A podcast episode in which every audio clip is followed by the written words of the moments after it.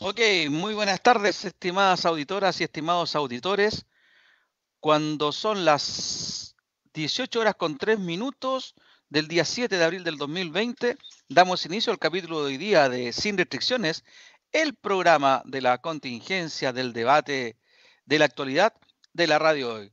Soy Luis Miguel Retamales y, como es habitual, me acompaña Jorge Araya. Jorge, ¿cómo estás? Hola Luis Miguel, muy buenas tardes. Yo estoy, gracias a Dios, bien. Aquí en, eh, en semi-cuarentena, digo yo, porque he tenido que salir a comprar algunas cositas para comer, pero en la práctica estamos, estamos bien. Espero que nuestros amigos auditores que nos escuchen también se encuentren bien. En los controles nos acompaña, como siempre, el tío hoy, no, Miguel, ¿cómo estás Miguel? ¿Cómo te va? Buenas tardes. Yo sé que no puedes no te podemos escuchar, pero nos está escribiendo ahí por el chat. Está bien, muy bien. Qué bueno, Miguel, me alegro mucho. Estimados y estimadas, como saben, estamos haciendo este programa debido a la contingencia que está viendo el país. Se pegó Luis Miguel. eh, de, nuestras casas a través del Skype nos pueden ver por la señal. ¿Cómo? al teléfono celular 569-9236-4127. Fue una semana, bueno, Jorge, digamos también que Germán está ausente hoy día porque está, eh, está enfermo, ¿no es cierto? Sí, hay que decirlo. Él se comunicó con nosotros para avisarnos que se encuentra enfermo. Eh, espero que sea nomás eh, algún resfrío o cosa por el estilo y no, que, y no sea una de las víctimas fuera de broma, ¿no es cierto? Ya de, esta pandemia. ¿ya? no, no creo. aunque tú sabes que los síntomas son tan parecidos de, tos seca, ¿no es cierto? Dificultad para respirar, dolor de cabeza. Se parece mucho a la, a la influenza, A, estos resfríos típicos de, de, esta época del año, ¿no es cierto? De otoño e invierno.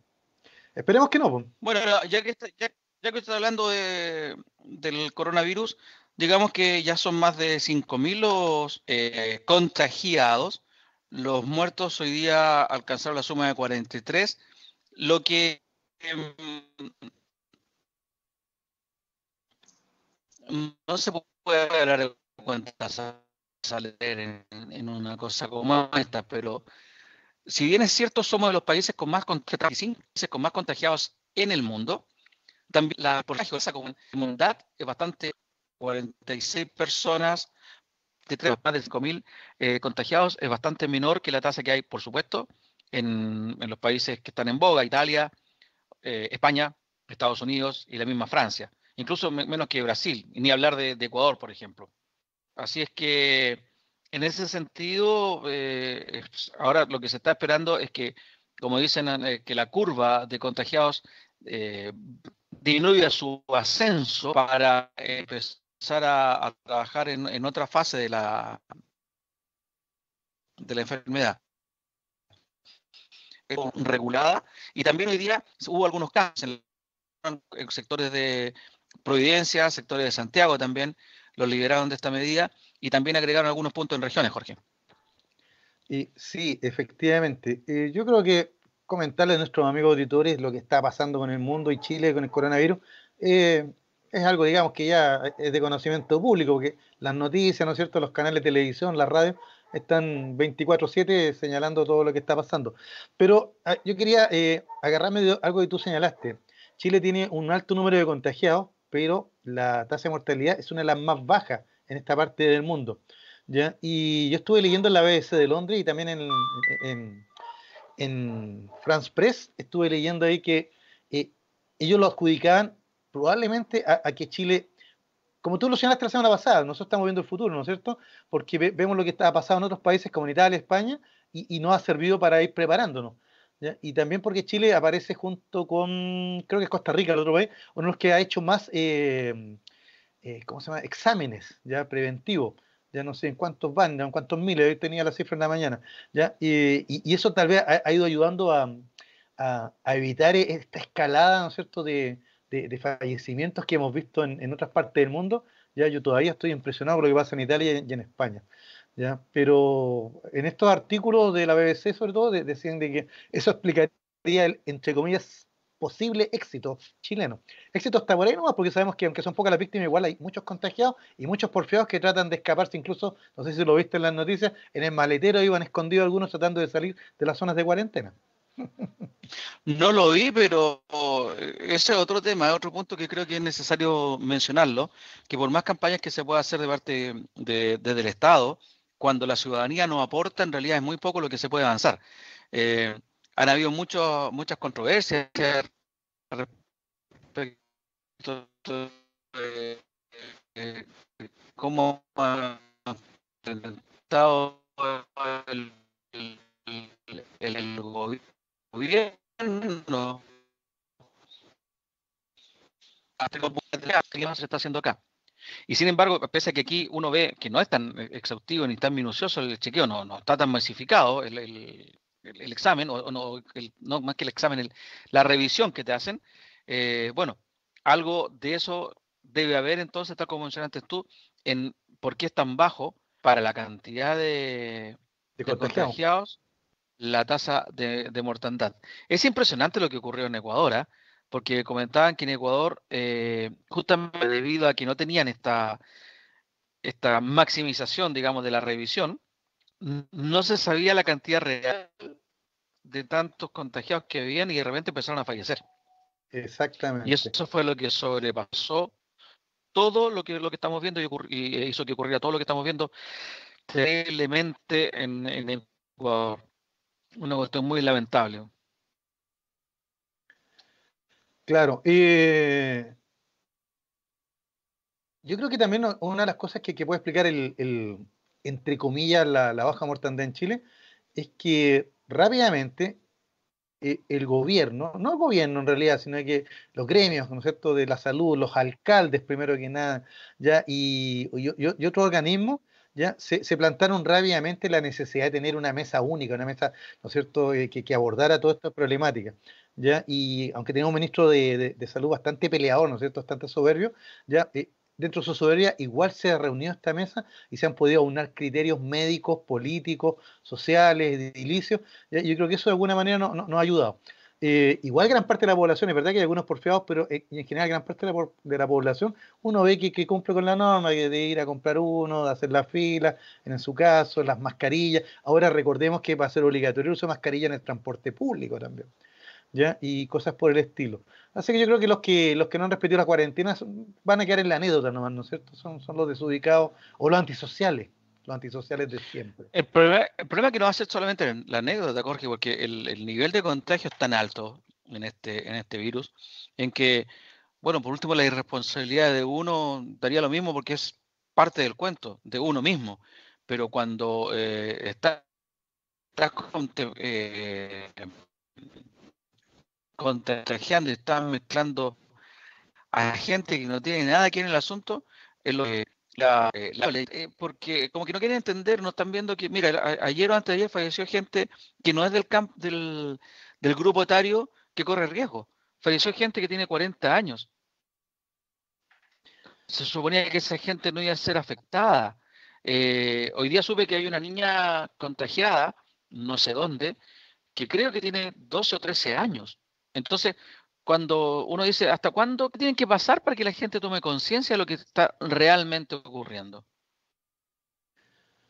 Sí, lo que pasa es que eh, e-, este, este virus, ¿no es cierto?, está lleno también de, de, muchas, ¿cómo decirlo?, noticias falsas, ¿ya? que dicen, mire, le da solamente a los mayores de edad, ya el grupo de riesgo son los abuelitos y cosas por el estilo. Y es una falsedad porque en realidad cualquier persona que tenga su sistema inmunitario eh, debilitado eh, está expuesto a sufrir la enfermedad y a fallecer. Por eso te digo que aquí no hay, no hay grupos etarios que, que sean más predispuestos a una enfermedad. Simplemente probablemente los que tengan sí, enfermedades preexistentes, ellos de todas maneras están, son un grupo de riesgo, así que puede ser una guagua recién nacida, cuya mamá pueda tener coronavirus, como puede ser un abuelito de 100 años, que hemos visto en las noticias en Italia, por ejemplo, abuelitos de bastante edad que han superado la enfermedad. Así que no, no es esto de un puro grupo etario. ¿no? Entre los seis fallecidos que hubo eh, en las últimas 24 horas, en el, informe que hace diariamente el ministro, se mencionaba a un señor de, de, 100 años, una persona que en realidad ya está en una, en un grupo de edad que donde porcentualmente eh, las posibilidades de, fallecer son altísimas y que probablemente esa persona con cualquier influencia común y corriente iba a correr gran riesgo. Pero bueno, dejemos un poco atrás lo de que es el coronavirus y vámonos a, comentar también lo que ocurrió en la semana. Partimos con, el presidente, para variar, haciéndonos un poco la, agenda, eh, con sus piñericosas, eh, descubrió que los embarazos son mayores a nueve meses hay embarazo de 13 meses ahora. De 13 meses. Mira, ¿eh? De 13 meses. ¿Viste eso en la noticia? Por supuesto. O sea, es que ya parece, uno no sabe si es un meme, ¿ya? O, es maldano, Y no, pues el presidente tiene estos lapsos. Ya hemos dicho hasta el cansancio que el presidente le pasa eso por su afán excesivo de figuración. Pero que se equivocara en Diego Almagro y Pedro Valdivia en una pintura, me acuerdo.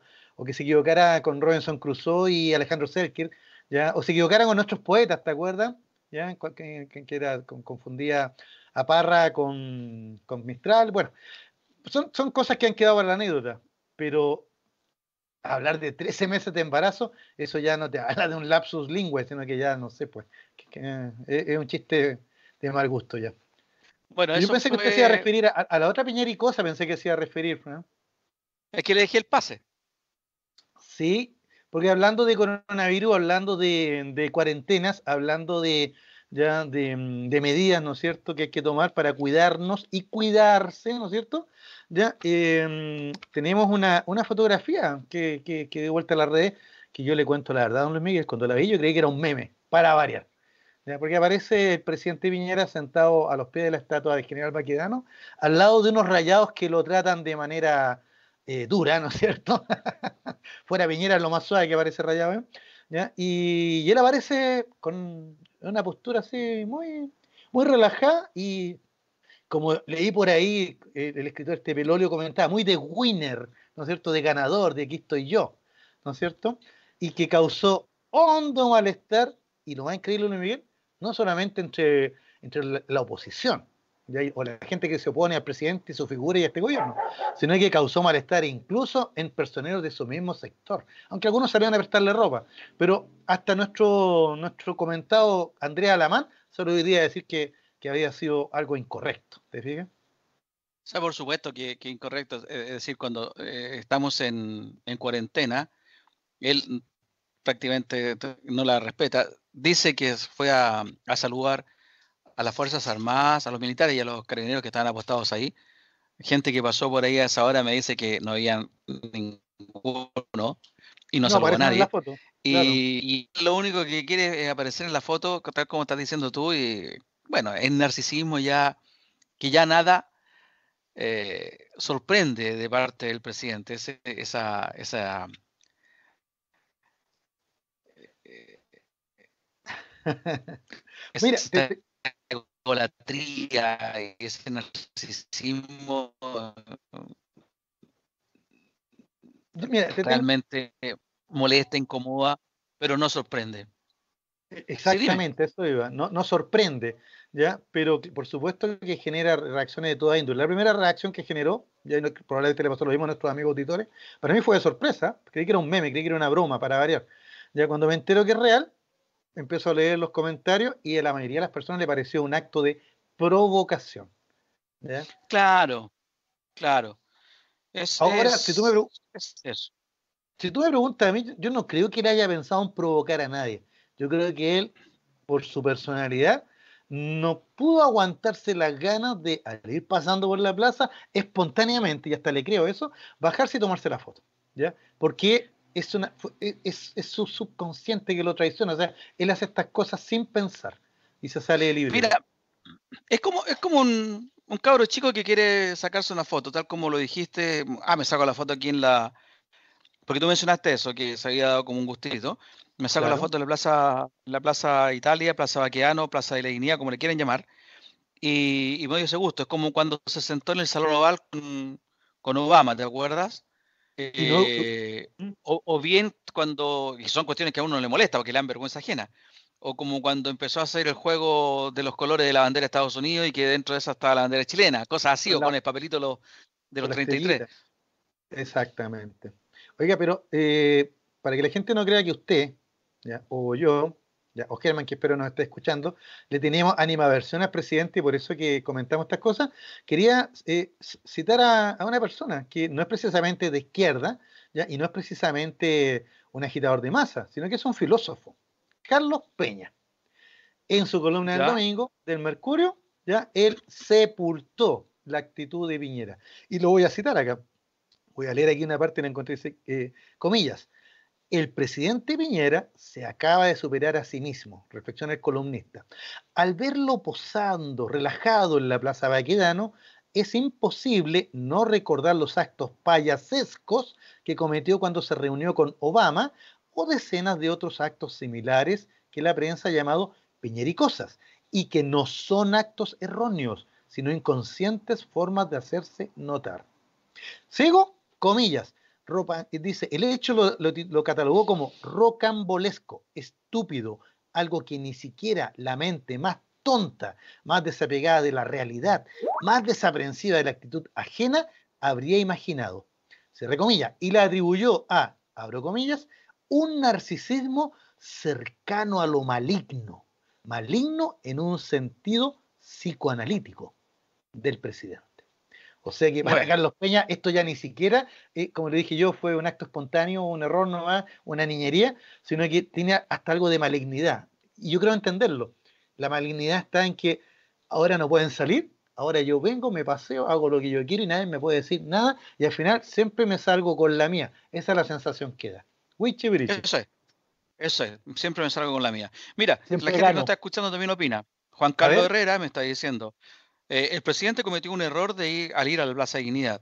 No estuvo a la altura de su investidura. Él tendría que haber pensado que eso podría ser una provocación. Fue una verdadera niñería. Juan Carlos Herrera, muchas gracias por tu aporte. Y Charlie Espinosa, nuestro amigo en común, nos manda saludos de Quilpué y nos recuerda algo. Hoy es el Día Internacional de la Salud. Mira, no tenía idea, le agradezco la mención a, a Charlie y obviamente un saludo para sobre todo en estos momentos que se están viviendo, para toda la gente que trabaja en el salud, ya sea como médico, también como enfermero, como paramédico, como auxiliar de servicio, toda la gente que nosotros vemos en los hospitales, en los consultorios, en las ambulancias, etc. Un, saludo para, para todos los que trabajan en la, en la salud y especialmente nuestros recordar a Charlie Espinosa, recordar a Daniel Méndez y algún otro que se me puede escapar. Oiga, don Luis Miguel, le agradezco a Charlie que haga la mención, ¿ya? Eh, para me pilló Charlie, yo lo tenía anotadito acá, pero lo tenía anotadito para, para el último bloque, ¿no es cierto? Cuando hablamos de la parte cultural, ¿ya? Pero de todas maneras me sumo a sus saludos. Solo quiero agregar un datito para nuestro amigo Charlie y todos nuestros amigos de la salud que están haciendo realmente un trabajo heroico, ¿ya? Y es que este Día Mundial de la Salud se instauró el 7 de abril de 1948, precisamente ya después de la Segunda Guerra Mundial. Ese año 48 que hemos hablado tantas veces, porque es el mismo año en que se, se declaró la, se hizo la Declaración Universal de Derechos Humanos.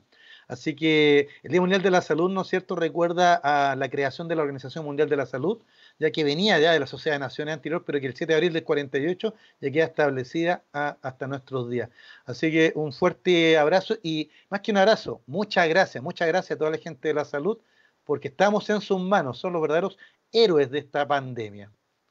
Hay muchos héroes en realidad. Yo no quiero focalizarlo solamente en la gente de la salud, también está la gente de, los servicios, de otros servicios públicos, como los uniformados que también están trabajando en las calles para cumpliendo con su era. Así que un abrazo a la gente de la salud. Jorge, mira, Miguel también nos, recuerda.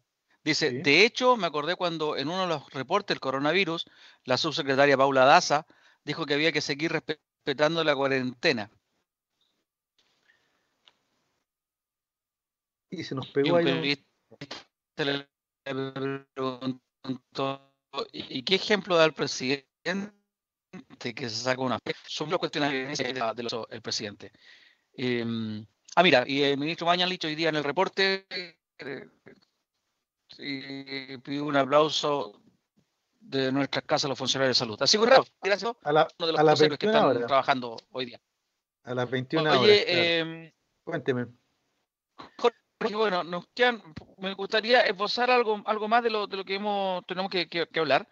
Piñera también tuvo protagonismo durante la semana. Cuando nosotros, justamente el, mar, el miércoles pasado creo, después de nuestro último programa, se habló del alza en los planes de salud de parte de las ISAPRES. ¿Te acuerdas? Seguimos, seguimos con la salud, exactamente, sí.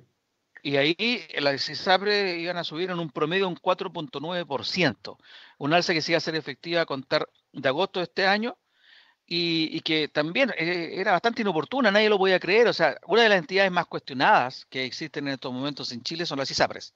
Una, están las AFP, están el Congreso, están las Fuerzas Armadas, etcétera. Pero aparte de eso, justamente en el periodo que estamos viviendo, que en el coronavirus, eh, elijan el momento como para anunciar esta alza, es un asunto que, que realmente llamaba la atención, causó molestia, causó poco entendimiento, poca empatía en general, porque uno de los servicios que tiene cuantiosas ganancias, cuantiosas utilidades, y esas utilidades van a los accionistas, porque yo nunca he visto a mis amigos que trabajan en ISAPRE recibir un aumento siquiera acorde al porcentaje del aumento de la utilidad que tienen las ISAPRES.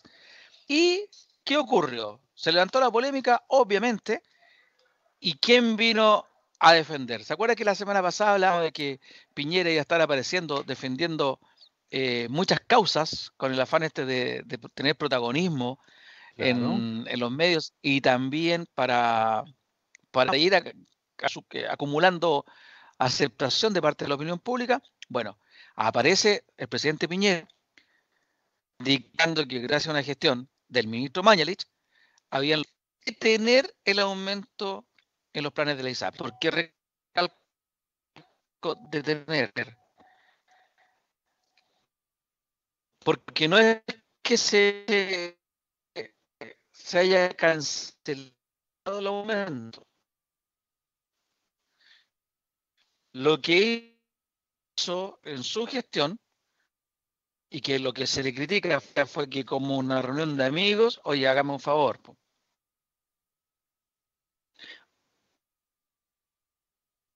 Usted lo manifestó muy bien cuando me mandó la pauta, al colocar ahí alza de Isapres, arreglo a lo compadre. Tal cual. Arreglo a lo compadre. Lo, que quiero que nuestros amigos auditores entiendan es que, mira, el que haya una alza de la ISAPRE en esta época del año, ya, es lo, es lo que pasa todos los años. O sea, no fue algo que, que la ISAPRE esperara que justo en estos momentos de gravedad, ¿no es cierto?, que está pasando el coronavirus, vamos aprovechando de esto y vamos a tirar el alza. No, todos los años se realiza este alza y todos los años, muchos chilenos, usted tal vez o yo, etcétera, acudimos a algún abogado o algún bufete para hacer la demanda respectiva y evitar el alza en el caso del plan individual de cada uno. Yo en lo personal nunca he tenido que hacer eso porque estoy en FONASA, siempre he estado en FONASA. Pero conozco muchos casos de personas que, digamos, que hacen la demanda contra el ISAPRE para evitar el plan de, el alza del plan. Pero es algo que pasa todos los años, en esta época del año. ¿Se fija? Así que ahora lo que yo estoy de acuerdo con usted es que en los momentos que estamos viviendo, en, digamos, en esta coyuntura eh, social, económica, ¿no es cierto?, médica, ya, eh, sobre todo económica, eh, tan grave, tan delicada, tal vez uno esperaría de la ISAPRE eh, una mirada más, más empática, ni siquiera voy a decir humana, más empática con los montones de trabajadores que en estos momentos están quedando sin trabajo o cobrando sus subsidios de cesantía o cobrando la mitad de su salario o derechamente sin ningún recurso para poder abordar, ¿no es cierto?, el, pago y menos un alza en sus planes. Entonces la pregunta que uno se hace es, bueno, ¿y el presidente en sus funciones como que le otorga la Constitución no podía frenar esto? Y usted y yo sabemos cuál la respuesta. Y yo le digo que no. Yo digo que desde el punto de vista de la constitución del 80, eh, el presidente no tendría las herramientas para haber frenado esta alza. Tal vez algunos dicen con el tema del estado de excepción. Podría ser. Sí. Podría ser. Pero, pero usted tiene razón, pero el presidente en vez de, de nuevamente mostrarse nuevamente como un tipo proactivo, un tipo que tiene dominio, que tiene autoridad, un verdadero líder, ¿qué hace? Va y lo arregla, comillas, a lo compadre, como está acostumbrado a hacer todas las cosas en la vida. Y nuevamente Piñera pierde la oportunidad de mostrarse ante sus conciudadanos como un verdadero presidente y aparece más como un amigo ¿ya? de estos grandes empresarios que manejan estos grandes negocios, más que de un verdadero estadista que está protegiendo los intereses de cada uno de los ciudadanos. Como lo señalaste, quienes sostienen que el, el presidente sí podía sí podía hacerlo. Eh, se refiere a que durante el estado de excepción existía la, capacidad de que, tenía las atribuciones para haberlo hecho. Eso de, arreglarlo como, como amigotes, bueno, ahí está lo típico que ocurre muy a la chilena. Eh, tenemos un presidente que en realidad es amigo del poder y, es parte del poder, entonces él se junta y, logra una solución transitoria que finalmente lo terminan pagando los chilenos. Y en eso es lo último que me quiero detener para irnos a la primera pausa. Ocurre que el permiso sin goce de sueldo lo va a pagar finalmente el trabajador, porque va a salir el, el financiamiento del fondo de cesantía, va a salir del fondo de cesantía y después cuando se acabe viene el fondo el fondo total el financiamiento de la de la ISAPRE los termina pagando. Es el que menos ha, aportado para, ir en ayuda a la ciudadanía o, de las empresas en forma directa. Ah, en forma indirecta, sí, está con ayuda para, para algunas eh, em, empresas, pero van a correr un proceso, una, una tasa importante de cesantía, una tasa importante de no pagos y,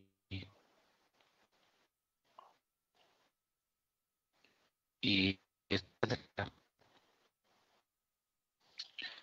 bueno, Jorge, nos quedamos pegados. Sigo tomando es muy feo que lo haga ante la radio, pero bueno. Siga tomando nomás. Yo tomo, pero es que, que, se le pega, aparece la pantalla a usted. y después a Jacqueline Risenberg. Vamos. Vamos a una pausa y volvemos. Estamos al aire ya gracias a las gestiones de Miguel. Vamos, esperemos que esta vez podamos solucionar los problemas técnicos que hemos tenido. Le damos las explicaciones a nuestros auditoras, a nuestros auditores. Lamentablemente el Internet no nos está acompañando. Debe ser porque hay saturación. Mientras tanto voy a seguir saliendo con, cámara, pero si no voy a quitar la cámara y voy a quedar solamente con el audio, Jorge, porque el del problema soy yo. Mira, Juan Carlos Herrera, bastante bien. Juan Carlos Herrera nos dice, ojo con el, Ojo con el alza de las ISAPRES y si bien es cierto bajar los valores de las mujeres y los adultos mayores, eso se llama factores de riesgo. Los factores de riesgo de los hombres se mantuvieron igual. Ah, mira, o sea, bajó el factor mujeres y adultos mayores. Pero ojo, hay un valor multiplicativo que se llaman valores base de cada plan que subieron en forma elevada. La salsa la sigue pagando el afiliado. Eso me está diciendo. Chuta, ¿qué pasa con el audio? Puta, perdóname Juan Carlos, pero hemos tenido problemas técnicos. Y Charlie Espinosa, bueno, te hace los saludos correspondientes. Estamos hablando de la ISAPRE. Gracias a la gente, mira, Agustín Castro también nos manda saludos. Gracias a la gente que nos está, que nos está escuchando, que está en la, en la, en la audición. Eh, durante la semana, porque este, este tema de la ISAPRE, como, como dijimos, fue bien... Eh, ¿Cómo, Jorge? No, que está, me preguntan si se escucha bien, digo, estoy bien. Eh, estamos, hablando de la, semana pasada. Estamos hablando de y Juan Sutil fue el, presidente de la eh, Confederación de la Producción y el Comercio. Eh, se refirió también a, lo que había ocurrido y se refirió en forma favorable, fíjate tú. Él dice que entiende que es inoportuno, que no es un tema amigable para conversarlo, pero que él explica el alza de ISAPRE ya que eh, aunque como, dijo, imprudente y extemporánea, lo justifica por la alza de los costos. La, necesidad de enfrentar costos.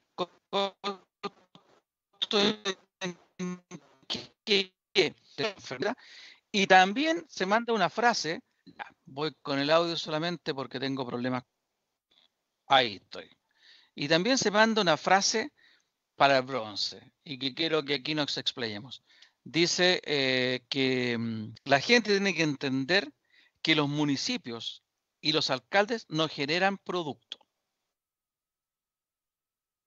Exactamente, aquí te la cito, dice que le quede claro a la gente que los municipios y los ministerios no producen nada, son los empresarios y los trabajadores quienes producen para el país.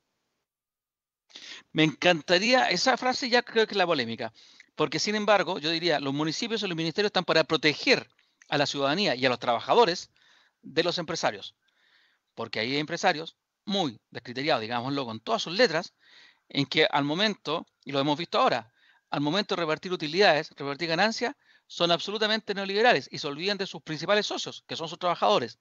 Pero al momento de repartir pérdida, primero se acuerdan del Estado, ese mismo Estado que Sutil se refiere como que el ministerio no produce, no, no, no, produce, y se van donde, donde el papá Estado a llorarle en sus faldas por ayuda, para que voy a nombrar las empresas que ya lo han hecho, que todo el mundo sabe cuáles son, y también se acuerdan de sus trabajadores. Las empresas han, han bajado sueldos para financiarse durante esta crisis. El Estado tuvo que salir, el gobierno tuvo que salir con una ley de protección del empleo para ayudar a las empresas y para que el trabajador pueda seguir manteniendo su fuente laboral. Entonces, esa frase que está lanzando Sutil la encuentro lo más polémico, más allá de que esté defendiendo el alza de las ISAPRES. Fíjate que yo, para mí, no es que la frase sea polémica, sino que la frase expresa bien el pensamiento de Sutil ¿ya? y del gremio que él representa. ¿ya? Porque de partida a mí me, da la impresión de que él tiene un desconocimiento del verdadero trabajo de los municipios y los ministerios. Dice que él no produce nada, él lo, dice tal vez en, su mentalidad neoliberal, en donde no los ve como empresarios. Sin embargo, sabemos que tanto municipios y ministerios impulsan obras, impulsan ya medidas sociales, impulsan el trabajo, generan empleo, generan emprendimiento. O sea, para mí es una, una lesiva ignorancia que diga que los municipios y los ministerios no producen nada. ¿Ya? producen tanto más que muchos empresarios. La única diferencia es que, como son parte del Estado van por el lado social y no por el lado de la utilidad o la ganancia. ¿ya? Así que él, lo que pasa es que él quiere justificar que los empresarios y suma a los trabajadores, porque sin ellos no se produciría nada en la práctica, ¿ya? Y son los que realmente producen. Pero en realidad eso es lo que él quiere creer dentro de su mentalidad neoliberal, porque en la práctica eh, el Estado también es un gran empresario. Y, insisto, y genera eh, iniciativas, inversiones, empleo, trabajo, etcétera. Pero por supuesto que él lo ignora en, su, mentalidad. Podemos convenir que el, que, el, que el, Estado es un muy mal empleador, porque efectivamente paga muy mal, tiene una tasa increíble de gente que está trabajando a honorarios o a, o a mm. plazo fijo. Podemos también eh, estar de acuerdo en que el Estado es un muy mal pagador, porque al emprendedor siempre lo friega, no le paga nunca a 30 días o 60, está pagando 90 y 120. Y cuando paga, también es cosa de ver el DICOM del Estado. El Estado está tiene un DICOM más amplio que cualquiera de todos nosotros. Podemos coincidir en todas esas cuestiones, pero ese comentario me pareció tan, tú bien lo señalas, eh, representa muy bien lo que es sutil, porque el comentario me pareció tan ideológico, tan en el sentido de que hay que achicar el Estado, porque el Estado es pura grasa. Y, bueno, tiene toda, la razón. Representa muy bien lo que es sutil, su ideología y la ideología que, nos está gobernando los últimos 30 años.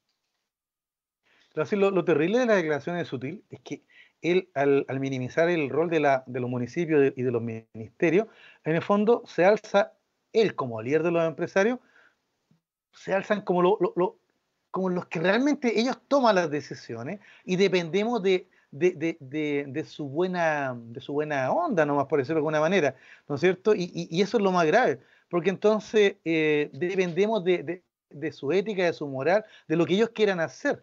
¿Te fijas? Son, son verdaderos tiranos de la antigua Grecia, en donde tenemos que estar felices de que nos den sus dádivas, unos pesitos para el teletón, vamos a comprarle unos ventiladores, vamos a hacer un fondo de salud, pero dependemos de, eso, De, su buena voluntad, y no de una verdadera política social, y no de un verdadero Estado, ya que garantice lo mismo para todos los ciudadanos. Ese es el feudalismo, que bien lo mencionaba el eh, profesor Germán Hidalgo la semana pasada, y, tú ya lo esbozaste. Hay que, que destacar, y quiero entrar al tema de la Teletón ahora, que fue un éxito, sorpresivo para todo el mundo, uno de repente llega a preguntarse, parece que no es tan necesario tanta parafernalia de tantos actores o cantantes o artistas que viniendo a Chile y presentándose en el Estadio Nacional con una, un cierre de, de puesta en escena bastante fastuoso. Y parece que, mira, la, la sobriedad, la pulcritud con que se hizo la campaña este, este año fue mucho más efectiva que todo la, insisto, todos los, los fuegos de que estamos acostumbrados. Y quiero destacar que los empresarios de Chile, agrupados en la CPC, crearon un fondo de salud para salir en, ayuda, digamos, por esta pandemia. Tú bien lo, mencionaste hace un ratito, que inicialmente el monto iba a ser 50 mil millones de, pesos. Es una, una especie de mini teletón ellos y la recaudación superó los 80 mil millones de pesos.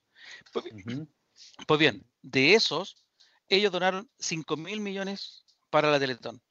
En un, en, una, en un gesto sorpresivo, novedoso, primera vez que se da un aporte tan grande, que claramente apoyó muy fuertemente al resultado final de la Teletón. Eh, pero yo quería centrarme entonces en qué significa la Teletón ahora. Yo creo que esto también va a ser un, un replanteamiento para las próximas campañas, porque, te insisto, si con tanta sobriedad se puede recaudar lo mismo, parece que ese es el camino, ¿o no? ¿Qué opinas tú? Mira, el tema del Teletón hay que para no entrar en detalle, nomás vamos a enseñar lo siguiente. No es casualidad que la Teletón surja justo en el mismo momento en que se implementa en Chile un modelo neoliberal, en donde el Estado queda con un rol subsidiario y entonces nuevamente eh, dependemos de la bondad y de la beneficencia de los que producen, como dice Sutil, es decir, los empresarios. Y a partir de ahí la Teletón se afirma. Entonces, el show es un tema mediático, ¿no es cierto? Un, animador conocido, un montón de cantantes que quieran hacerse más conocidos, ya otro artista, etcétera, y al final nadie puede estar en contra de la Teletón por, por, el, por el logro, ¿no es cierto?, de poder rehabilitar a estos niños. ¿ya? Pero no cabe la menor duda de que siempre, siempre nos quedó la sensación de que muchos show, ¿ya? para, como de alguna manera, una vez al año, mostrarle al país de que no es el Estado, sino los empresarios los únicos que pueden sacar adelante esta iniciativa, cuando en la verdad que no es así. Pero bueno, esa es como mi crítica. Pero volviendo a lo que señalas tú, eh, esta última Teletón ha demostrado que efectivamente no necesitamos, en, la sociedad moderna que vivimos con, los medios digitales que tenemos, con las transferencias electrónicas, etcétera, no necesitamos ya para el show y exponer a estos jóvenes, a estos niños, a estas personas discapacitadas, ya a este show que incluso organismos de, incluso de Naciones Unidas han criticado, ¿ya? De, hacerlo cada vez más lastimoso, ¿ya? Para llegar al, corazón y de ahí al bolsillo del que aporta. En realidad, si las empresas todos los años aportan lo mismo, ¿ya? Yo creo que no solo la Teletón, sino que tal vez un montón de otros organismos que lo necesitan podrían financiarse por los privados, ¿ya? Pero eso no quita que el Estado no puede quedar ajeno a estas cosas. Yo creo, yo coincido en alguna medida contigo. Yo creo que el Estado el que tiene que hacerse cargo una vez por todas de todo este tipo de responsabilidades, son finalmente del una nueva constitución. sí, estoy de acuerdo, de ir donde los desvalidos. Y hay, así como eh, los niños lisiados necesitan un apoyo, hay tantas otras instituciones que también la, requieren. No, va a ser platero empezar a, a, describirla porque la gente lo sabe muy bien, mejor que uno incluso. Pero yo estoy también claro en que esto son en muchos momentos como la imagen, tenemos gente que está bastante reñida con delincuentes reales, como eh, el Choclodela, ¿no? Dueño del Banco Penta, que fue presidente del directorio de Teletón. Y también los empresarios también usaban esto como para limpiar su imagen. Eh, no voy a nombrar a, cuáles porque hay uno que fue dueño de la Universidad de Santo Tomás, que también lo usaba, la Teletón, la misma gente que los anteriores dueños del líder, también lo usaban. Y era un momento que, que insisto, eh, quedaba muy bien ante la gente pero sin embargo, las donaciones eran prácticamente lo que había comprado el, ciudadano común y corriente en un día. Exactamente. Ellos donaban los ingresos por sus ventas, es decir, no metían sus manos al bolsillo. Y por otro lado, los codazos que habían ahí para estar en la primera fila al lado de don Francisco eran vergonzosos entre las figuras de nuestra televisión nacional y reconocidas por los mismos, por los mismos eh, animadores y artistas que están trabajando en televisión. Entonces, parece que todo eso, esa chimuchina, eh, la gente como que la supo identificar, la dejó de lado y se puso, y se puso sin eh, tinte dramático de que no se llegaba a la meta, se llegó con serenidad, con calma, con tranquilidad y, se logró una, cifra considerable. Así que yo me alegro, de verdad me alegro, porque una cosa que yo no estoy a favor del show de la Teletón, si estoy a favor de la obra, eh, una cosa no contradice con la otra, yo puedo criticar a la Teletón, a la, al show, pero no voy a criticar jamás la obra que se está haciendo. El tratamiento que se hace de rehabilitación es una cuestión espectacular del primer mundo. Entonces, eso no lo voy a criticar jamás. Eso hay que diferenciarlo. Porque cuando uno termina criticando la Teletón, te, te termina encasillando como que existe, estás contra todo. Y no es así. Así que me alegro. Me alegro que se haya llegado a ese gran éxito.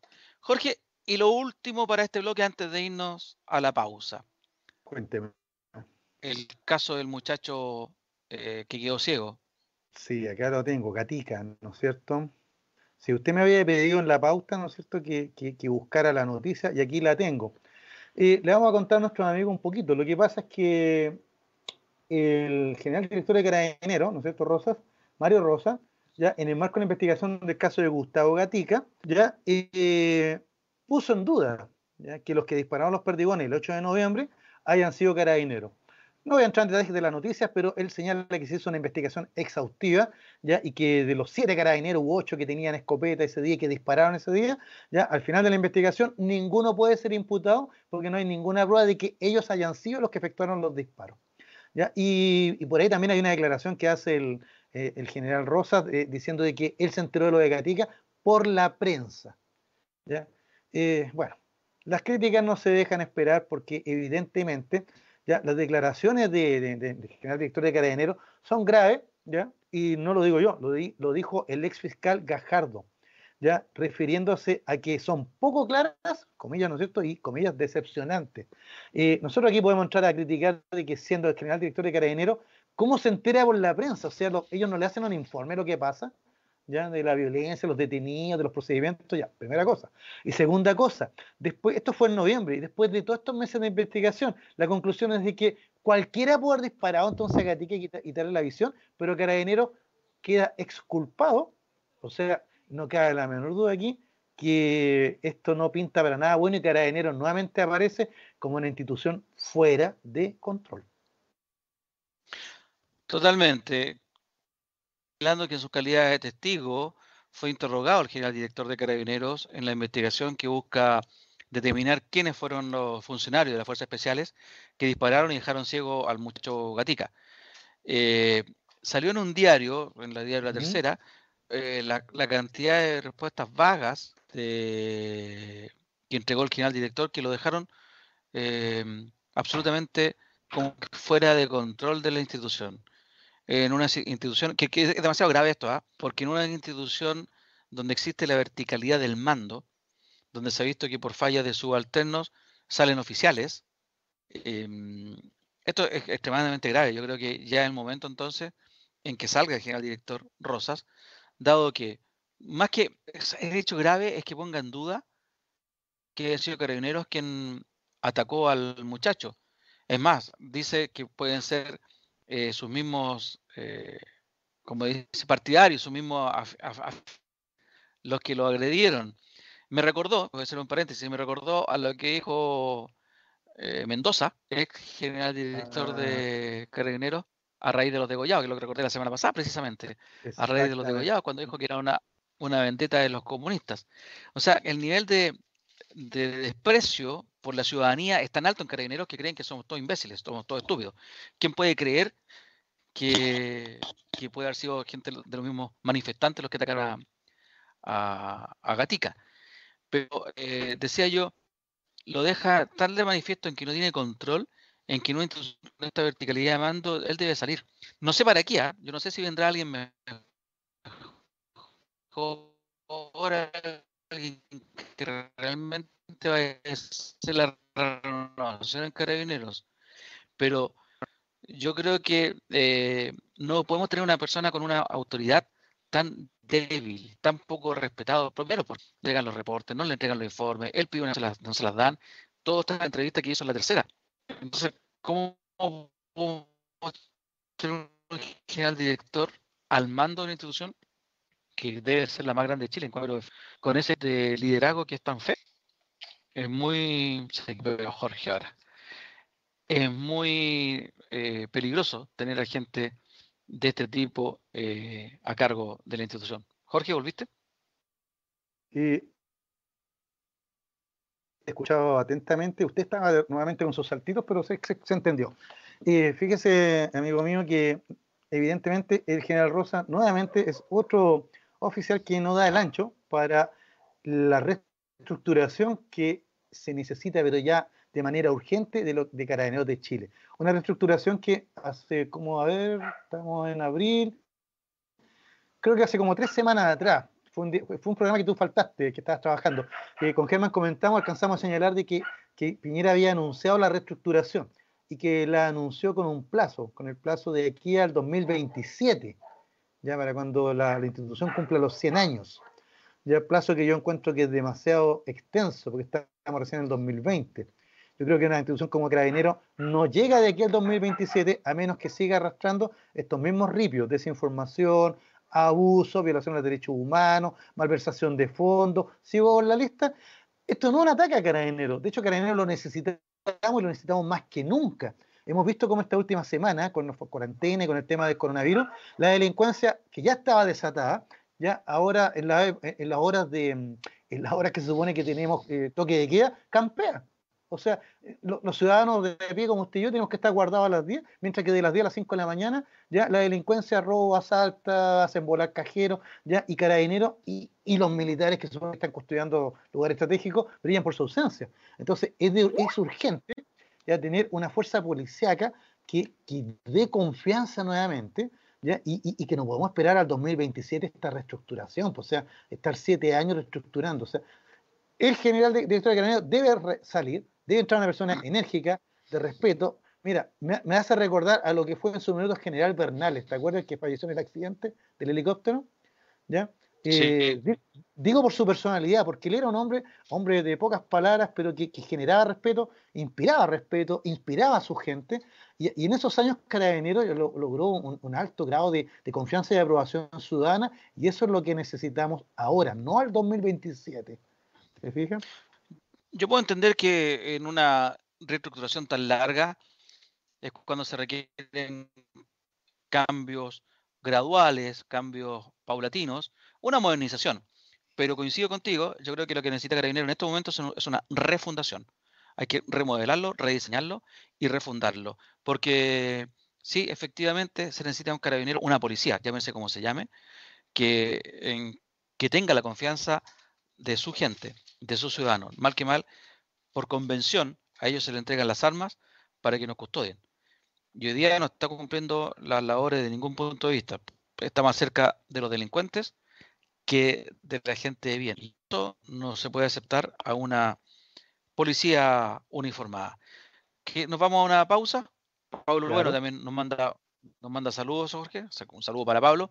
Nos vamos a la pausa y ya volvemos por el último bloque. Jorge, ¿qué vas a hablar esta vez?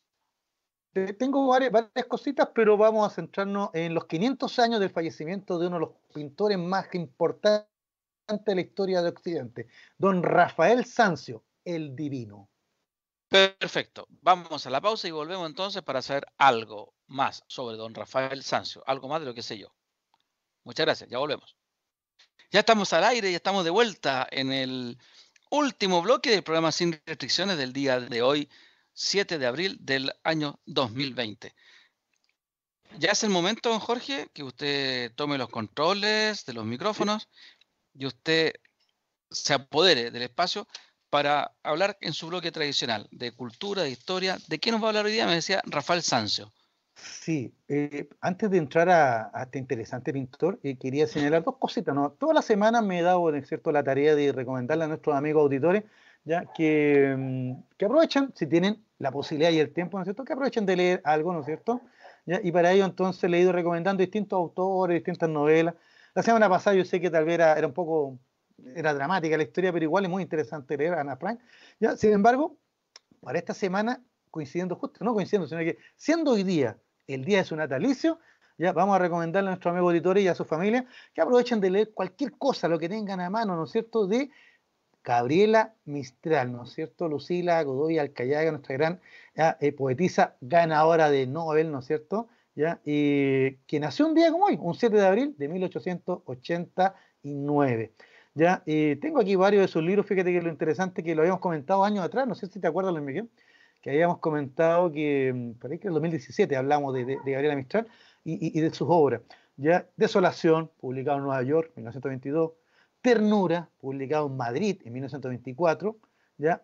Tala, publicado en Buenos Aires en 1938, y tuvimos recién que esperar a 1954 para que se publicara Lagar en Santiago de Chile. Así que, bueno, eh, ahí les señalé algunas de sus obras más importantes, pero para recomendar una de todas estas para que la lean y, con sus hijos, ¿no es cierto?, la, comenten ahí, disfruten de la poesía que Mistral, vamos a recomendar Ternura. Ya también, para nuestras amigas que están en su, en su domicilio ya con esta cuarentena, podríamos señalar también que en 1923 eh, no tengo la referencia, pero creo que fue en México, se publicó Lecturas para Mujeres, que si bien es cierto, no son obras de Gabriela Mistral, son selecciones que ella hizo de textos que le parecía interesantes que las mujeres conocieran. Así que les recomiendo eso, amigos míos, ¿ah? a leer, a leer en estos días, aprovechemos en las redes, hay muchas páginas, Memoria Chilena, etcétera, donde usted puede acceder a estos textos. Ya, Gabriela Mistral, que nació un día como hoy, un 7 de abril, en, nuestra, nuestra eh, propuesta para, para la lectura. Tiempo hay en realidad para leer, hay mucho tiempo, pero te quería también preguntar, para, eh, también se cumple un aniversario más de la declaración de guerra al Perú, ¿verdad? Se cumplió. Eh, sí, el 5 de abril, usted me preguntó el otro día, me dijo el 6 de abril, Perú le declaró la guerra a Chile, yo le dije, en realidad, es verdad, pero le declaró porque el 5 de abril de 1879, ya el gobierno de Chile, cuyo ministro de Defensa en ese momento era don Antonio Vara, le declaró la guerra al Perú y Bolivia, cosa que también hemos comentado, ¿te acuerdas cuando hablamos un par de años atrás? Hablamos de, la demanda boliviana y ahí contamos todos los antecedentes, pero para hacer corta la historia, digamos de que Chile le declaró la guerra a Perú y Bolivia porque ellos tenían un pacto secreto de 1873 y cuando Chile le, hizo la preguntita al Perú si iba a estar neutral en el conflicto que tenía Chile con Bolivia, Perú dijo no puedo, porque estaba obligado por el tratado secreto, que no era tan secreto, ¿ah? y Chile entonces le declaró la guerra a ambos y el Perú respondió al día siguiente declarando la guerra a nosotros y el resto es historia, ¿no es cierto? Ahora llegamos a Tarica, ¿qué quiere que le diga? O sea, se coincide con el aniversario de la batalla de Maipú también, mira. Bueno, el 5 de abril de 1818, eh, ese día no nos tocó justo el programa un 5 de abril, pero me quedó ahí en los 200 años de la batalla de Maipú también. Mira, 5 de abril es una fecha bastante, bastante histórica para, para los chilenos. Pero volvamos al, 7 de abril, pues, ¿no es cierto? Estamos en el natalicio de Gabriela Mistral y le tengo otro artista. Ah, pero antes, antes del artista, voy a hacer una mención pequeña porque se lo había comentado pero que después dije, voy a dejar este tema porque está un poquito, es un poquito bajoneante, porque es algo terrible, de algo dramático, algo brutal. Un 7 de abril de 1994 comenzó el genocidio, es decir, el exterminio de un pueblo por otro, ya en Ruanda, ex colonia de Bélgica. Ya por ello que eh, las Naciones Unidas en 1994 decretó el 7 de abril como el Día, de, Día Internacional de Reflexión sobre el Genocidio en Ruanda. Eh, yo sé que es un tema, tú me lo señalaste muy bien, un tema poco conocido, pero dadas las circunstancias que estamos en cuarentena, muchos están encerrados, otros, ya eh, busqué algo más, más alegre y, más ameno, ya algo que nos levante el espíritu y no que nos lleve a las brutalidades de, siempre de la historia humana. Lo de Ruanda es terrible, ahí fueron dos etnias, ¿no es cierto? Los Tutsi eran la minoría que gobernaba y, y, para mantener su poder decidieron exterminar a la, a la mayoría que eran los Hutus, y fue pero una masacre que fue agravada sobre todo, amigos míos y Luis Miguel, porque las Naciones Unidas, teniendo fuerzas, ahí habían fuerzas belgas que estaban ahí mismo, no intervinieron, ¿ya? Y esto se prolongó por más de un mes, ¿ya? Hasta que realmente esto terminó por su propio peso, no por una intervención humanitaria eh, de las Naciones Unidas o de otros países. Realmente Ruanda quedó eh, a su suerte. Lo bueno de esta historia es que han pasado varios años, ¿cierto? Del 94 a la fecha, ya es que Ruanda eh, se nos aparece como un país que, aparece reconciliado, sigue siendo uno de los países más pobres del mundo, sigue teniendo un montón de conflictos, pero que tiene esta, este horrible y terrible aprendizaje ¿ya? De, este, de, esta brutal y, cruel eh, guerra de exterminio. Así que también 7 de abril de 1994, eh, para reflexionar, los invito a que investiguen sobre el tema. Que Hay una película que pueden ver, hay una película que se llama Hotel Ruanda, tiene una muy buena banda sonora y, el hecho es real, ¿ah? la película está basada en hecho real de cómo muchos eh, Hutus se sobrevivieron porque se refugiaron en ese hotel y lograron eh, ser evacuados finalmente. Una película bien, bien, bien, qué, interesante. Búscala, la película es relativamente nueva, debe ser el 2000 y algo, ¿no? Yo la vi hace un par de años atrás en, Netflix, ¿ya? Así que para que la busquen. Oigan, amigos míos, pero eh, yo siempre para la última media hora le busco libro, película, ahí. Le tenemos, le tenemos, le tenemos, como decía un amigo mío, le tenemos. Hablando en serio ahora, eh, me voy ahora al, a la efeméride, ya que no podía dejar pasar. Es verdad que la efeméride es de ayer sí, ¿eh? porque fue un 6 de abril, pero la encontré tan notable porque fíjate que eh, eh, el personaje que vamos a hablar, que le vamos a comentar a nuestros amigos auditores, ya nació un 6 de abril de 1483 y murió un 6 de abril de 1520. Oye, que, que vida más plana. Ahora, usted dice que plano, yo, encuentro que, voy a ser franco, la verdad es que es una, una, de las cosas que se discuten. la verdad es que parece, pareciera ser que nuestro amigo Rafael Sancio, el divino, como le decían en su tiempo, porque pintaba maravillosamente, gran pintor renacentista, ya nació un día 28 de marzo, ¿ya? Eh, que era Viernes Santo, ¿ya? Pero la gente no se quedó con la fecha 28 de marzo, parece que lo bautizaron el 6 de abril. ¿Ya? No está claro eso. Hay, Giorgio Vasari, que es un historiador y artista, que hizo la, biografía de Rafael Sancio, él hablaba del 28, ¿ya? Pero algunos hablan del 6 de abril, pero como sea, lo más simpático de esto, Miguel y amigo auditores, es que ambos viernes, el de 1483 y el de 1528, cayeron en Viernes Santo. ¿Qué quiere que le diga? No, Así curioso. Que, eh, Sí, una verdadera curiosidad histórica, o sea, porque más encima nuestro amigo Rafael Sancio, no por algo le decían el divino, no por nacer en Viernes Santo, sino porque pintaba como Dios, voy a decir, porque eran católicos, no, no así como los dioses. Ya, muy profundamente católico nuestro amigo Rafael Sancio. Él nació en un pueblito cercano a Florencia, el, eh, del duque de Urbino, el pueblo de Urbino. Por eso que él en sus obras siempre firmaba como a Rafael de Urbino. ¿Se fijan?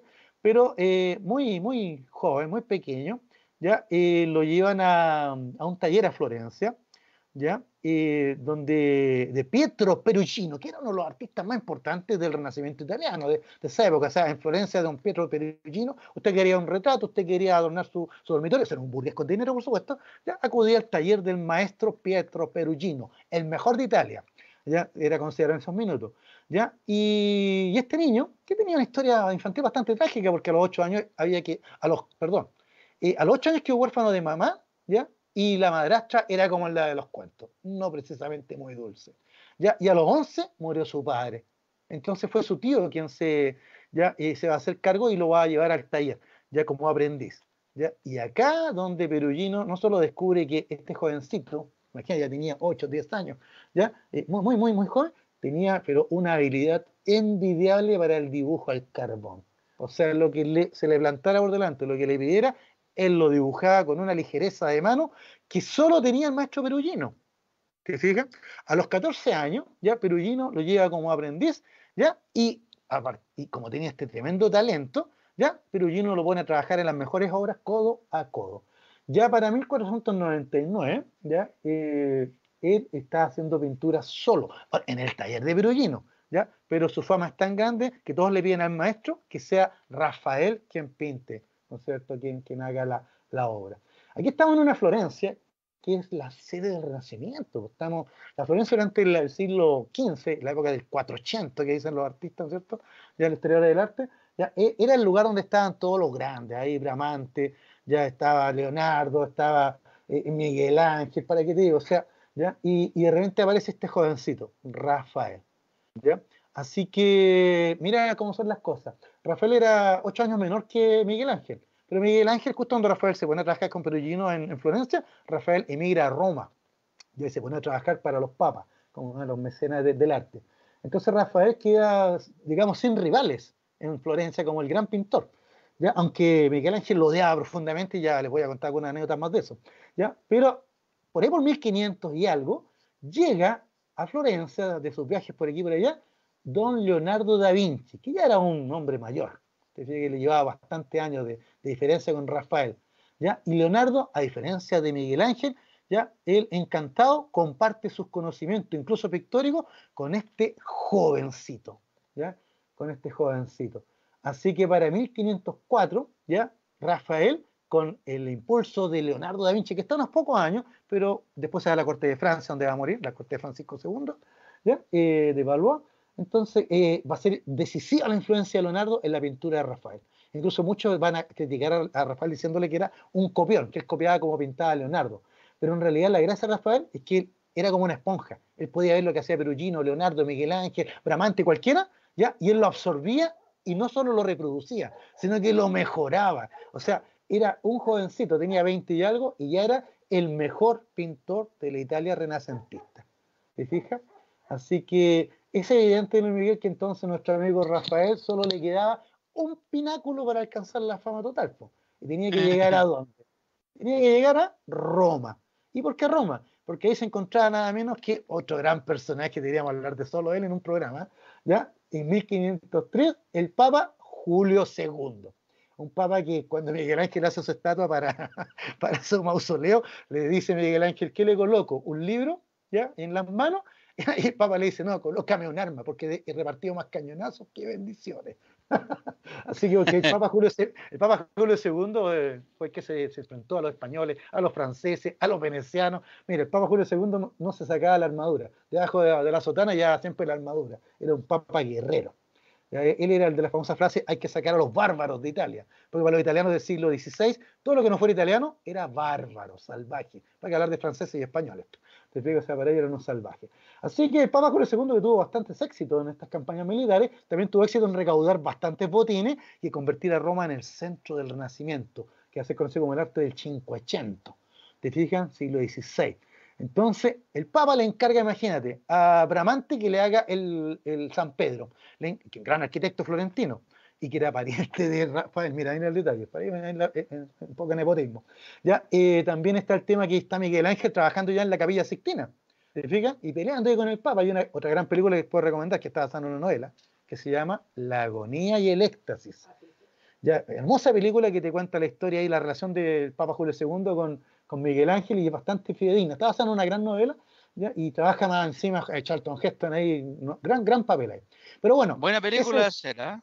Extraordinaria, esa película muy entretenida. Bueno, la cosa es que entre medio, mientras Miguel Ángel está pintando ahí, ¿no es cierto? Ya la, y, le pongo color porque Miguel Ángel sufría de ira, era un tipo irascible, brutal, salvaje, violento. Ya, eh, en, todos sabían que, que Miguel Ángel era un genio, pero todos decían que Miguel Ángel sufría de terribilidad o sea, era terrible. Ya solo el Papa lo podía manejar hasta por ahí. ¿Te fijas? Así que en la práctica, Miguel Ángel, ahí haciendo rabiar a medio mundo, haciéndose odioso en Roma, llega este jovencito ya de Urbino, que lo traen de Florencia, y el Papa Julio II le dice, mira, como Miguel Ángel me está pintando la capilla Sixtina, borren todo lo de Perugino, ¿ya? en las estancias papales, y píntame algo ahí. Mira, para Rafael dicen que lloraba, porque él no podía creer que borraran la obra de su maestro, pues. Te fijas que le iba a pintar encima de eso. Bueno, el Papa lo convenció, le dijo, mira, usted pinta mejor, así que ahí está el encargo. Y le pide que le pinte las estancias del Vaticano. Y te cuento, Luis Miguel y amigos auditores, que son muy conocidas, porque probablemente todos hemos visto alguna vez, ¿te acuerdas los libros de filosofía del colegio? La famosa pintura de la Escuela de Atenas, donde aparece la playa de los filósofos griegos, ¿ya? Y en el centro, pero matemático, ¿no es cierto? Ahí, pero muy bien calculado, en el centro de la pintura aparecen Platón y Aristóteles significa Platón con su mano hacia, hacia arriba, indicando las ideas, el cielo, ¿ya? y Aristóteles con su mano hacia abajo, indicando la tierra, la realidad, lo práctico. ¿te Ya. Adivina quién fue, quién fue, el modelo de, de, de, Platón. A ver. Que tomó Rafael. No sé. Tomó la cabeza de Leonardo da Vinci. Ah. Y, y, lo pintó, puso la cabeza de Leonardo da Vinci como la cabeza de, de Platón. Pero como aunque Miguel Ángel lo odiaba profundamente, porque este cabro no pinta nada, pues no, como lo pinta como yo, era una envidia terrible que le tenía Miguel Ángel, ya lo desprestigiaba cuando podía, ya Rafael, sin embargo, adoraba a Miguel Ángel, lo encontraba genial. Y entonces Rafael, ¿qué hizo? ¿Qué hizo? Otro de los personajes que aparece en la escuela de Atenas, uno de los otros filósofos, Heráclito, ya lo pone con la figura de Miguel Ángel, la misma postura de las civilas que Miguel Ángel estaba pintando en la capilla sextina. Entonces Miguel Ángel, indignado, va a Julio II le dice, el jovencito de Urbino me está copiando. Así, no, Miguel Ángel era terrible, o sea, no quería nada de nada.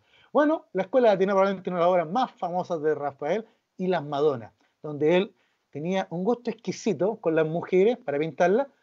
Y, también te puedo. No, aquí mi hermana me dice que era gay. No, fíjate que nuestro amigo Rafael Sancio no tenía nada de gay y tenía un éxito extraordinario entre las mujeres de Roma. Ah, mira. Ese va a ser supervisión también, pues. Bueno, era bastante joven. Esa va a ser supervisión. ¿En serio? Porque desgraciadamente él va a morir a los 37 años por una enfermedad venérea. Uh, ¿A qué edad? Tenía 37 años. ¿Te das cuenta, Jorge? Creo que en alguna vez lo hemos comentado, ¿ah? que todos estos grandes personajes de la historia vivieron tan intensamente, a los 30 años habían logrado todo prácticamente. Es verdad, o sea, yo pienso en otros pintores como uno de los precursores del Renacimiento, el Masaccio, que tuvo una vida terrible, era un salvaje también, era peor que Miguel Ángel con eso digo todo, y Masaccio también murió, no tenía 30 años, era muy joven. Pero yo, me, yo me acuerdo de los próceres de la patria, de los padres de la patria, O'Higgins, Carrera, Rodríguez, o sea, cuando andaba haciendo todas sus fechorías, Mono Rodríguez tenía 30 años. Bueno, yo creo que la testosterona tiene mucho que ver en todo esto.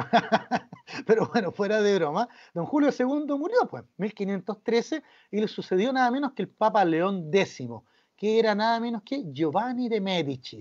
Y los Medici eran la familia que había gobernado Florencia ya por más de un siglo y eran mecenas por excelencia. Y don Giovanni de Medici conocía de niño a Rafael. Por supuesto que le dijo, venga para acá, siga pintando por favor. Y lo favoreció. Por supuesto que Miguel Ángel, indignado, encontraba que esto era terrible. ¿Cómo era posible que lo postregaran a él por el jovenzuelo de Urbino? A este ya no era, un jovenzuelo. Así que el Papa fue más allá, no solo le encargó un montón de pintura a don León X, también con la muerte de Bramante, que era el arquitecto de la, Basílica de San Pedro, en 1514, ya el Papa le encargó entonces a, a Rafael que como era sobrino de Bramante, siguiera con los diseños de la, de, la Gran Basílica de San Pedro. Lo cual hizo que nuestro amigo Miguel Ángel ya no odiara a Rafael, sino que ya fuera lo peor para él. O sea, poco menos aquí, Rafael, aprovechando el nepotismo de su tío fallecido, había alcanzado este puesto. La verdad te digo yo que lo que hizo Rafael fue extraordinario, pero desgraciadamente, amigo mío, nunca lo vamos a ver. Porque una vez que Rafael muere a los 37 años, Miguel Ángel se hace cargo de las obras de, de San Pedro y demolió todo y lo hizo todo a su pinta. Ah, borrón y contra Claro, o sea, Miguel Ángel no se andaba con chicas. O era de él o nadie. ¿Te fijas? Así que terrible, terrible. Bueno, nuestro amigo Rafael, te digo que mi, hermana aquí me señalaba era gay, no, no era gay, lo que hace que era muy afectado y amanerado porque había tenido una exquisita educación en la corte de Florencia. Eso cuando él llega a Roma, en Roma lo encontraban que era demasiado manerado y por eso decían que este, tenía esta, esta, mala fama. Pero en realidad no, lo que pasa es que él era un perfecto caballero. De hecho, les voy a contar un dato más.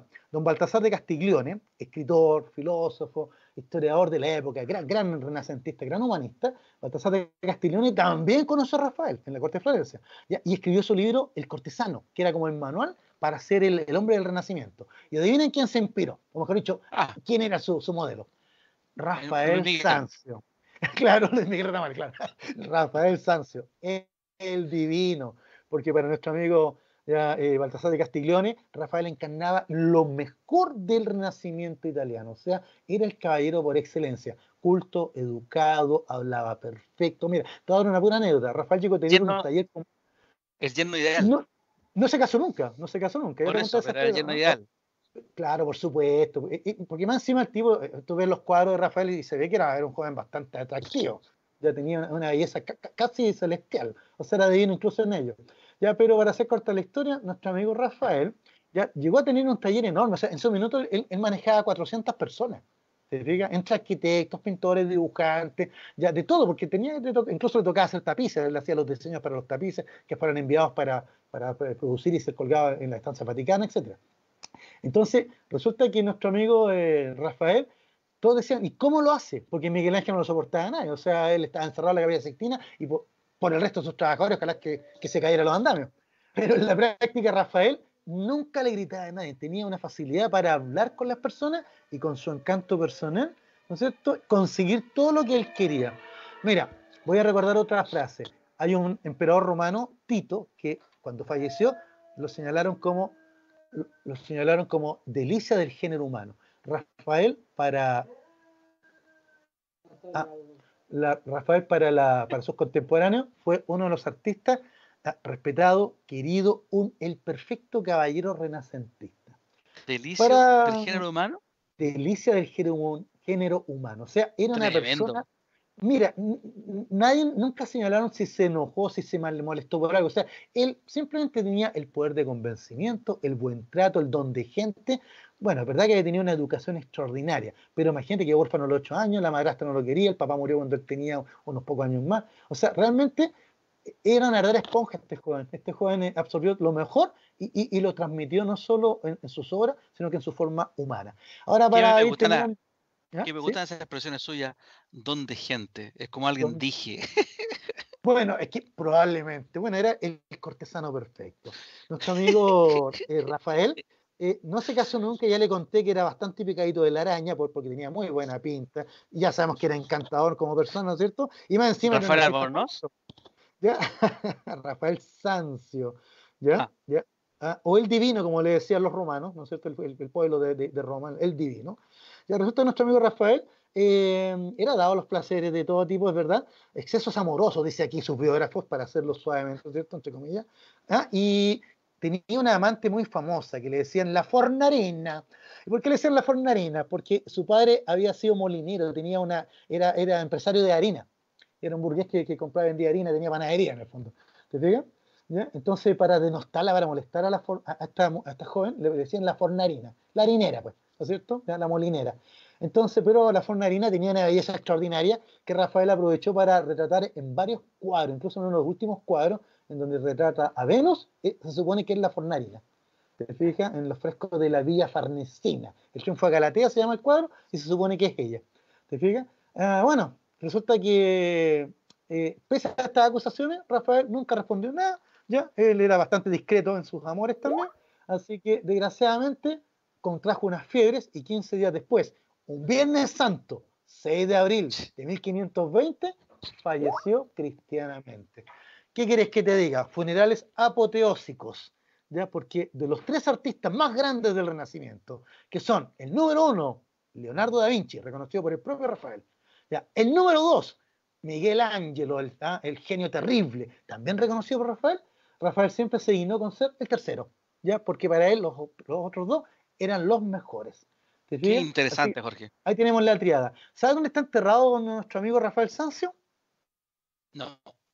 Está enterrado en el Panteón de Roma. ¿Ya? al lado ahí del rey Vittorio Emanuel II, que fue el que unificó la península. El Panteón, un famoso templo de la antigua Roma, fue construido por Marco Agripa, general de Augusto, y después eh, reconstruido y mejorado por el emperador Adriano. ¿Ya? Eh, se salvó de... Dígame. Ya estamos, antes que siga hablando el panteón. Dígame. Interrúmpanos. ¿Ya? ¿Ya? Ah, ya. Estamos. Ya, ya debemos irnos, me avisan por ahí. Estamos listos. No, está bien, siete y media. ¿no? Bueno, mire, para terminar la historia, nuestros amigos... Antes que la siga hablando el panteón, ya estamos listos. Así que de, a nuestro amigo Rafael Sancho. Eh, bueno, eso, pues, los que vayan a Roma, visiten el Panteón, ahí está la tumba de Rafael, el divino, emocionense, porque es maravilloso. Amigos míos, Luis Miguel y todos nuestros amigos auditores, ustedes saben que la historia es nuestra y, y se nos quedó pegado Luis Miguel, y la hacen los pueblos, pues. Así que espero que les haya gustado esta historia de la semana. 500 años del el fallecimiento de un genio del Renacimiento, Rafael Sancio, el divino. Así que eh, una nueva historia la próxima semana. Acá Miguel me coloca la historia nuestra y la escriben los ganadores. También, pues bueno, de eso vamos a hablar en otro programa. Espero que le haya gustado, pues, amigos míos, nuestro Rafael Sancio. Don Luis Miguel, quedo a su disposición. Ah, me dice Luis Miguel que se quedó pegado, así que eh, tengo el honor de despedir el programa. Como siempre, amigos míos, les agradecemos su sintonía, esperando que el programa se les haya servido para informarse, para comentar. Recuerden que nuestro objetivo es que ustedes después conversen en sus casas, comenten, etcétera. Esa es la idea. Aprovechen de leer, de ver películas, etcétera, si pueden hacerlo. Gracias a Miguel, eh, muchas gracias por la puesta en aire. Hemos tenido siempre algunos problemitas para las conexiones, pero siempre con buena voluntad y paciencia hemos salido adelante. Gracias a Dani Maricán por el espacio y gracias a tú, Luis Miguel, por la invitación semana a semana a comentar estos temas de la historia la cultura, ya la actualidad nacional e internacional. Esto fue Sin Restricciones, martes 7 de abril 2020. Hasta la próxima semana, si Dios quiere. Soy Jorge Araya. Nos vemos y nos escuchamos.